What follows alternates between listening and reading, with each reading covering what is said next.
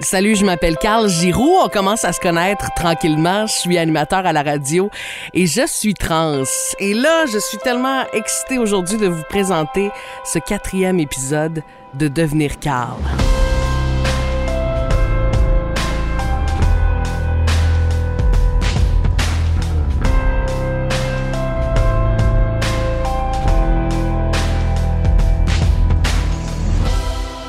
Vraiment heureux que vous soyez là pour l'épisode d'aujourd'hui. J'avais envie de vous parler un peu de, la façon dont ma blonde vit ma transition, de la façon qu'elle a vécu l'annonce de ma transition, comment elle me supporte là-dedans et tout ça.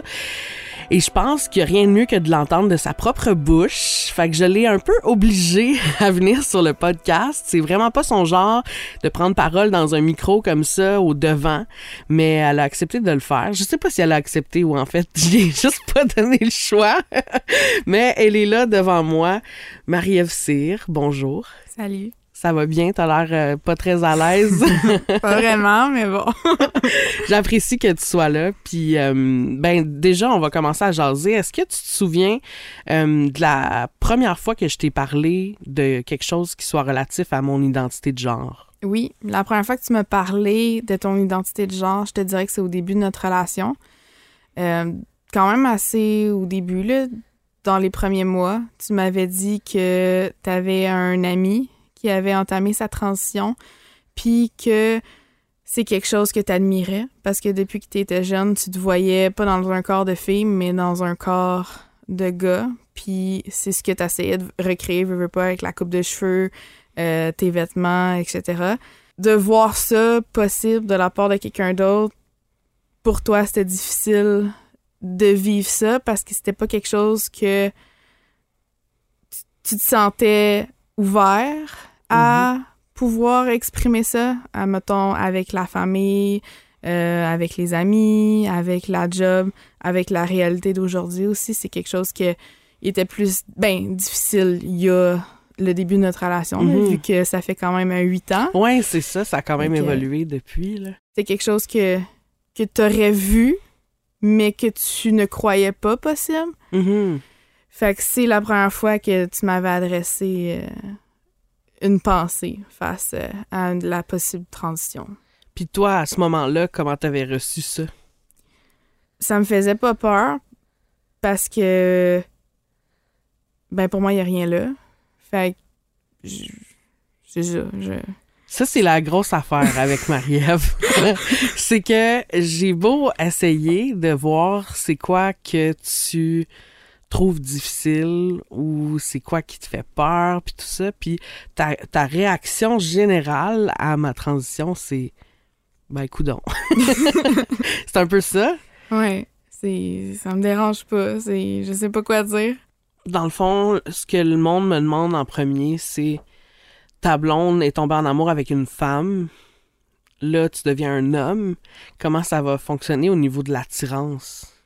En fait, pour moi, j'ai pas de dégoût, envers le corps d'un homme. C'est c'est beaucoup plus au niveau de la personnalité. Fait que pour moi, c'est ça qui a le plus gros impact. Puis faire une transition, ça veut pas dire de changer au niveau de la personnalité. Tu sais, oui, il va y avoir des bonus à ça. Ça va rendre la personne plus euh, heureuse, puis mieux dans son corps. Fait que ça va juste amplifier la bonne personnalité qu'elle a déjà, mais ça changera rien au fait que pourquoi j'aime la personne. Puis euh, oui, c'est un changement, mais c'est autant un changement pour toi que pour moi, parce que veux, veux pas, c'est un nouveau corps qu'on va apprivoiser Mhm. ensemble, tu sais. Fait que pour moi, ça n'a aucun vraiment impact par rapport euh, au changement physique. Euh, la seule chose que, mettons, je dirais qui me faisait, pas qui me fait peur, mais que je veux pas avec mon TDAH, j'ai de la misère avec certaines textures, c'est la barbe qui pique. ouais, depuis le début, tu dis ça. ouais, fait que depuis le début, j'ai toujours tout le temps dit que j'avais de la misère avec la barbe, même si c'est juste donner une caresse à, à quelqu'un d'autre, c'est- la barbe, ça pique, là. Fait que, Fait que c'est. C'est pas une question de est-ce que la barbe t'attire ou pas, c'est une question de toucher la barbe puis la pique. barbe pique. Ça pique. OK. Mais tu sais, mettons là, en ce moment, je commence à avoir du poil sur le ventre, Mhm. je commence à avoir du poil sur le chest. Là, c'est weird parce que j'ai une poitrine, puis j'ai du poil qui commence à pousser sur cette poitrine-là. Mettons, comment tu deals avec ça en ce moment? Ben, moi, ça me dérange vraiment pas. Pour moi, ben, le corps, le corps humain, c'est une beauté naturelle. Puis, peu importe comment la personne est développée ou se développe, c'est unique en son genre. Fait que pour moi, ça n'a aucun impact parce qu'il n'y a pas grand-chose qui me dérange vraiment dans la vie. Euh, je dirais juste que s'il y a un impact, c'est parce que c'est toi qui te sens pas confortable Hmm. dans tes journées, dans ton, dans ton identité face à la dysphorie. Fait que je dirais plus que quand c'est toi qui es pas confortable, c'est là que ça a l'impact parce que je veux que tu sois confortable. Hmm. Mais le fait que ton corps change, que c'est un mix entre le féminin et masculin, ça me dérange vraiment pas. Il y a rien qui me dérange. À savoir, euh, Marie, c'est elle qui spot mes nouveaux poils. non, mais c'est vrai, c'est toi qui remarques tous les petits détails, plus que moi. Tu sais, des fois, elle me dit, OK, tourne-toi. OK, je vais analyser ton corps. Puis, OK, t'as des nouveaux poils là, puis là. Euh, en tout cas, moi, ça, ça m'aide vraiment beaucoup, là, que tu fasses ça. Ça me fait sentir que t'acceptes à 100% euh, les changements, que tu les accueilles. Parce que veux, veux pas, moi j'ai une immense peur de te perdre. Sauf que faire une transition, c'est plus un choix rendu là, c'est une obligation. Je suis obligée d'aller à travers ça. Fait que même si, tu sais, on en a parlé souvent, même si tu me quittais pour ça, moi, euh, je vais aller au bout de mon affaire, là, tu sais. Mais de voir les, les petits gestes que tu poses, puis je sais pas si tu te forces à les faire ou pas, ou si c'est juste naturel, mais moi, ça me fait tellement du bien quand tu cherches mes nouveaux poils. Vraiment. Euh, Est-ce que tu as des peurs pour moi? Je te dirais que les peurs que j'avais, c'était avant ta transition. Hmm. Depuis que tu as entamé ta transition, depuis que tu as fait ton coming out, je dirais que j'ai pas de peur pour toi parce que je te vois t'épanouir, je te vois grandir, puis comme là, t'as des larmes qui coulent. Pourquoi? parce que je vois que t'es heureux. C'est juste ça que je veux pour toi.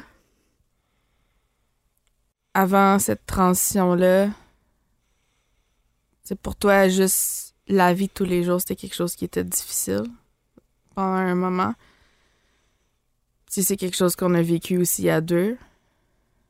Pour moi, le moment avant la transition, c'est le moment que j'ai eu plus peur de te perdre pour ta propre santé que par après, parce que depuis que tu as entamé tra- ta transition, c'est comme si tu étais une autre personne. Pas au niveau personnalité, mais que tu te laisses vivre. Tu te laisses la possibilité de faire des décisions que tu n'aurais jamais fait. C'est quelque chose que tu connais pas non plus, fait que tu sautes, tu fais le saut devant. Puis je pense que c'est la meilleure chose que tu as pu faire pour toi-même. Tu sais que c'est toi qui m'a qui m'a ouvert la porte, là. Mhm. Euh, quand ça allait vraiment pas bien, une des choses que tu m'as dit, c'est qu'on t'avait posé la question si tu pouvais être un homme, est-ce que tu le ferais? Est-ce que tu le serais? Puis ta réponse a été oui, malgré tous les obstacles que tu as en ce moment, dont le poids et euh, la famille, ta relation, les amis. Ta réponse a été un oui direct. Fait que quand tu me dis ça, il y avait pas de genre, faut que j'y réfléchisse. Fait que si j'ai dit ça, ok, est-ce que ça met en question notre relation? Parce que comme tu l'as dit au début, j'ai marié une femme. Il y avait pas ça dans ma tête. C'était, ok, cette personne-là est pas bien. Je veux que cette personne-là soit bien. Puis peu importe ce qu'elle décide de faire dans la vie, je vais tout le temps l'aimer. Fait que le fait que je t'ai ouvert ça, cette conversation-là, c'est parce que moi, je croyais en toi au moment que tu croyais pas en toi, puis que moi, je, vo- je voyais ta transition qui était possible. Fait que pour moi, l'âge, le poids ou la famille rentrait pas en compte dans les critères par rapport à toi, comment tu pouvais te sentir bien face à toi-même. Parce qu'au bout du compte, on a une vie, puis si on la vit pas à fond, ben, tu seras jamais heureux, peu importe ce que tu fais, tu. Puis le fait de, te voir heureux en ce moment, puis d'entamer ce processus-là, ça déteint sur tout le monde, tu. Fait qu'on le voit, ça, c'est, contagieux, le fait que, que ça, ça te rend heureux. Fait que c'est positif. Merci, mon amour. Pas juste d'avoir accepté de venir sur le podcast, mais merci pour tout ça. De rien, Love you. Je peux quitter le micro maintenant. Oui. Je suis tellement heureux que ma blonde ait accepté euh, de vous jaser comme ça, de vous laisser entrer dans notre intimité. Et là, je suis très heureux de vous présenter l'entrevue que j'ai réalisée cette semaine avec un gars vraiment sympathique, un gars avec qui ça a été vraiment le fun de réfléchir. Vous allez voir, on va vraiment ailleurs, on va dans une toute autre direction. Je vous présente Édouard Vanas.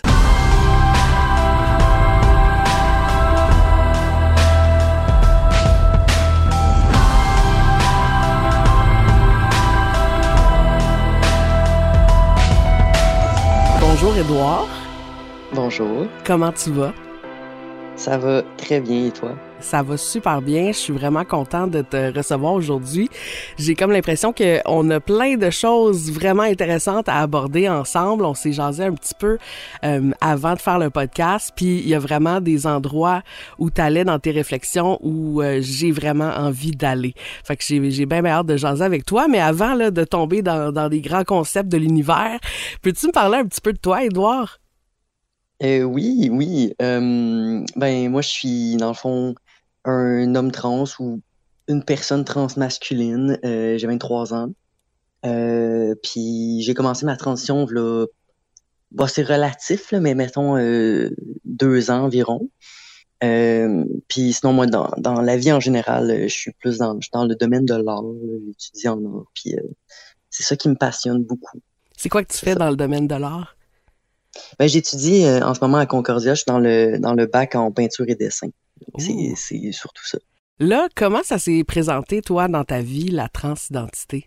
J'ai commencé à me questionner, v'là, euh, ouais, v'là deux ans. Euh, parce que quelques mois avant le début de mes questionnements, j'ai été entré en contact avec euh, des personnes non binaires, puis j'avais posé plein de questions. Euh, j'ai comme réalisé que c'était un, un sujet qui m'intéressait beaucoup.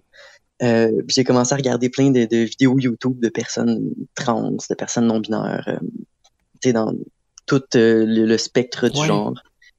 Euh, puis éventuellement, ça m'est venu comme un, une- un genre de question intrusive. Je me suis demandé, est-ce que je suis non-binaire? Euh, puis je me souviens que pendant comme quelques jours, une semaine peut-être, j'arrêtais pas de me poser la question. Et, et on dirait que je n'étais jamais vraiment arrivé à une conclusion satisfaisante, mais j'ai j'ai comme réalisé que c'était impossible que je sois euh, ces genres. Euh, donc pendant un an environ, je me suis identifié comme comme non binaire. J'ai utilisé les pronoms IL. Euh, j'ai changé de, de prénom pour quelque chose d'un peu plus neutre. Euh, puis éventuellement, c'est ça, au bout d'un an, j'ai réalisé que j'avais encore beaucoup de dysphorie. OK. Euh, que IL, ça, ça, je m'étais jamais adapté. C'est ça, je, je, je m'identifiais pas du tout à ce pronom-là. Donc, je suis comme, je suis comme retourné dans le placard un peu pendant environ une semaine. Euh, puis j'ai dit à tout le monde d'utiliser mon, mon ancien nom, euh, utiliser les, les accords euh, euh, féminins, le, le pronom elle. Et Comme ça. on abandonne tout, là, on retourne en arrière, puis on va voir qu'est-ce qui arrive avec ça. Ouais, ouais, c'est ça. C'était comme, je sais pas, je sais pas, je pense que je savais que c'était pas pour moi, mais après une semaine de retour dans le placard, j'ai réalisé que ça non plus. Puis là, j'ai eu comme, ouais, j'ai eu comme un, un genre de réaction, de, une réalisation par insight. euh, je conduisais ma voiture. Euh, puis je, je sais pas pourquoi c'est arrivé là, mais j'étais en train de regarder mes, mes bras sur le volant. Puis je me suis dit, waouh, hey, je suis un gars. Ah Puis- ouais. Ouais, je, je me sentais tellement à l'aise là-dedans, puis tellement comme euh, c'était juste tellement congruent que vraiment pas longtemps après, je l'ai dit à tout le monde. euh, j'ai décidé que ça serait Édouard mon nom, puis j'ai commencé les hormones, je pense, un mois et demi après ça. Oh mon Ouais. Dieu. Mais je trouve ça fascinant que tu parles de tes bras parce que pour moi, euh, ça a toujours été comme regarder mes mains, regarder mes bras, ça a toujours été quelque chose de weird. Je me suis toujours senti comme si j'avais, j'étais comme, il me semble que c'est des mains de gars que j'ai, tu sais, Mhm. même avant. Puis là, je trouve ça drôle que tu, tu aies eu ça comme moment parce que c'est, tu sais, c'est étrange parce que personne d'autre autour, tu sais, re- regarde nos mains puis analyse ça comme ça, mais ça vient comme de l'intérieur. C'est Ouais. vraiment fascinant quand même. Fait que là, toi, t'as euh, t'as réalisé ça. Comment ça s'est Ouais. passé de euh, d'en parler au monde autour de toi alors que tu venais tout juste de, de retourner un peu dans le garde-robe? Ben, ça s'est ça s'est bien passé. Sais, je vais pas te cacher qu'il y a plusieurs personnes, surtout dans ma famille, qui étaient surprises euh, parce que j'ai pas un, trajet, mettons, stéréotype de de- d'homme trans là. Euh, tu sais, j'ai pas, j'étais vraiment pas comme tomboy comme enfant. Euh, Puis c'est ça. Tu sais, donc il y a des gens qui ont été surprises, mais euh, de façon générale, euh, ça a été vraiment bien reçu. Mais c'est intéressant ce que tu dis que dans t'avais pas nécessairement une enfance classique, typique, stéréotype là, de tomboy qui était super masculin enfant, puis tout ça. Comment ça Mhm. s'est passé, toi, ton, le début de ta vie? Comme est-ce que c'est... T'avais-tu déjà eu des pensées par rapport à ça quand t'étais plus jeune? Ben, c'est ça, tu sais, j'essaie de retourner à cette époque-là, puis c'est dur parce que j'y pense, je me dis, est-ce que les souvenirs que j'ai, c'est des constructions? Mhm. Euh, tu sais, je suis pas certain. Euh, je, je me souviens comme par exemple que moi, j'aimais beaucoup jouer avec mes amis, puis jouer à la sirène, là. pas le sirène, mais la sirène là, dans la piscine. puis j'ai pas, au début euh, de ma transition, ces choses-là me, me rendaient hyper confus, puis j'étais comme, ben, ça se peut pas que je sois vraiment un gars à cause de tout ça. Puis éventuellement, j'ai d'autres souvenirs qui me sont revenus. Euh, tu sais, je me suis rappelé un peu l'envie que j'avais vis-à-vis de mon frère, vis-à-vis, euh, tu sais, les choses qu'il faisait. Ouais. Même si, personnellement, j'ai jamais tant tripé à jouer avec des, des, des camions ou même avec des Barbies, sais, je voulais dessiner, là. Mais reste que je pense que j'enviais un petit peu juste son, son rôle de, de gars, le fait qu'il était reconnu comme un gars. Puis je me souviens aussi que, tu des fois, j'étais en, rêverie. J'imaginais me réveiller le matin puis être un gars puis passer une journée en étant un gars puis à quel point j'aimais ça, tu sais. Ben oui, je comprends. Ben en même temps, on dirait comme là j'ai posé ma question, puis en même temps je me dis c'est tellement binaire comme façon de penser de la façon que je te le- Mhm. que je te le pose parce que tu sais ça c'est tellement pas moins valide d'être trans si t'as pas eu ce parcours-là, puis même si t'as pas à l'intérieur de toi euh, ce qu'on, tu sais, c'est quoi la masculinité, tu sais? Mhm. Ouais, ben c'est ça. Moi, je suis vraiment dans ces questionnements-là ces jours-ci, surtout dans les dernières semaines. euh, on dirait que je suis en train de complètement déconstruire ça dans ma tête. Puis, tu sais, je- réalise que euh, la binarité homme-femme dépend tellement de stéréotypes puis de normes de genre qui sont pas sont pas dans la nature, tu sais, sont vraiment dans la culture. Donc, c'est des choses qu'on a apprises. Euh, c'est pas inné. Puis, c'est ça. Je- je me demande c'est quoi, ça veut dire quoi être un homme? Puis je me demande aussi pourquoi j'ai autant de dysphorie si c'est si être un homme c'est une question de de de normes de normes euh, auxquelles je m'identifie même pas. tu sais. Ouais, c'est ça. C'est, vraiment Mhm. particulier. C'est comme, Ouais. c'est quoi un homme, c'est quoi une femme, pourquoi on sent le besoin de se catégoriser, mais pourquoi, par exemple, je me regarde dans le miroir puis j'ai, j'ai, mal parce que je vois pas le gars que je suis, mais j'a- Ouais. j'adhère pas nécessairement au système binaire dans la société. Fait que c'est tellement contradictoire, là. Mhm. Ouais, ben c'est ça, tu sais, puis juste le fait de, de ressentir une euphorie puis un sentiment de, de de sécurité quand on, se fait ben, quand on passe là Mhm. j'aime pas trop le j'aime pas le, le, le concept de, de passing mais Peux-tu l'expliquer, que c'est quoi le, le concept de passing quand même pour qu'on puisse comprendre? C'est quand euh, ton apparence adhère aux normes euh, d'homme ou femme et que les, les inconnus en tout cas moi je, je le vois comme ça là, Mhm. que les inconnus vont te genrer comme tu veux être genré OK. Euh, c'est ça. Donc pour moi, c'est quand les gens m'appellent monsieur, quand les gens m'appellent il. Euh, quand les gens me regardent pas bizarre quand je leur dis que je m'appelle Édouard aussi. ouais, c'est ça, ça. c'est. Ouais, c'est ça, c'est le passing. Fait que là, tu dis que toi, t'adhères pas nécessairement à ce concept-là. C'est juste que j'aime pas de base l'idée de tout de suite catégoriser les gens dans un Mhm. genre. Puis je pense que même à un niveau plus euh, profond que ça, j'aime juste pas l'idée euh, d'accorder de l'importance, une quelconque importance au genre. Tu sais, Ouais. il y a, c'est ça, il y a la première personne avec qui tu avais en, en- en entrevue qui disait que on est juste des personnes avec des hormones. Puis Mhm. je pense que c'est vraiment ça la réalité, tu sais. Il y a pas, euh, on, on peut facilement dire en regardant une personne c'est quoi son, son taux d'hormones, mais on peut pas facilement dire si c'est un homme ou une femme.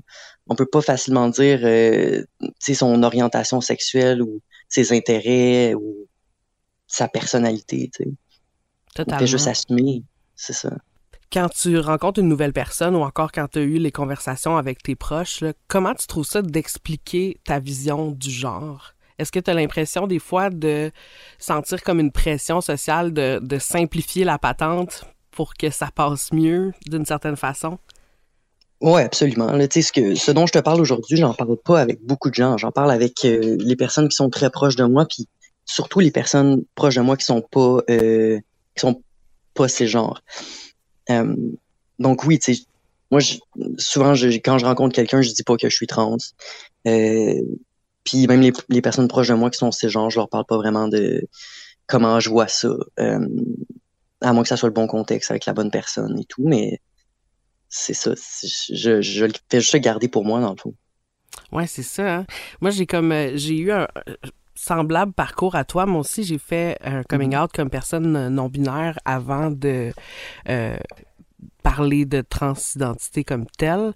Euh, mais je me suis sentie comme si j'avais un, un soulagement de tomber dans la catégorie genre homme Ouais, trans, comme si c'était Mhm. moins compliqué à expliquer. C'est plate là à dire, là, c'est vraiment plate. Moi aussi, j'ai ressenti comme un, un soulagement parce que c'est c'est ça, c'est tellement plus facile.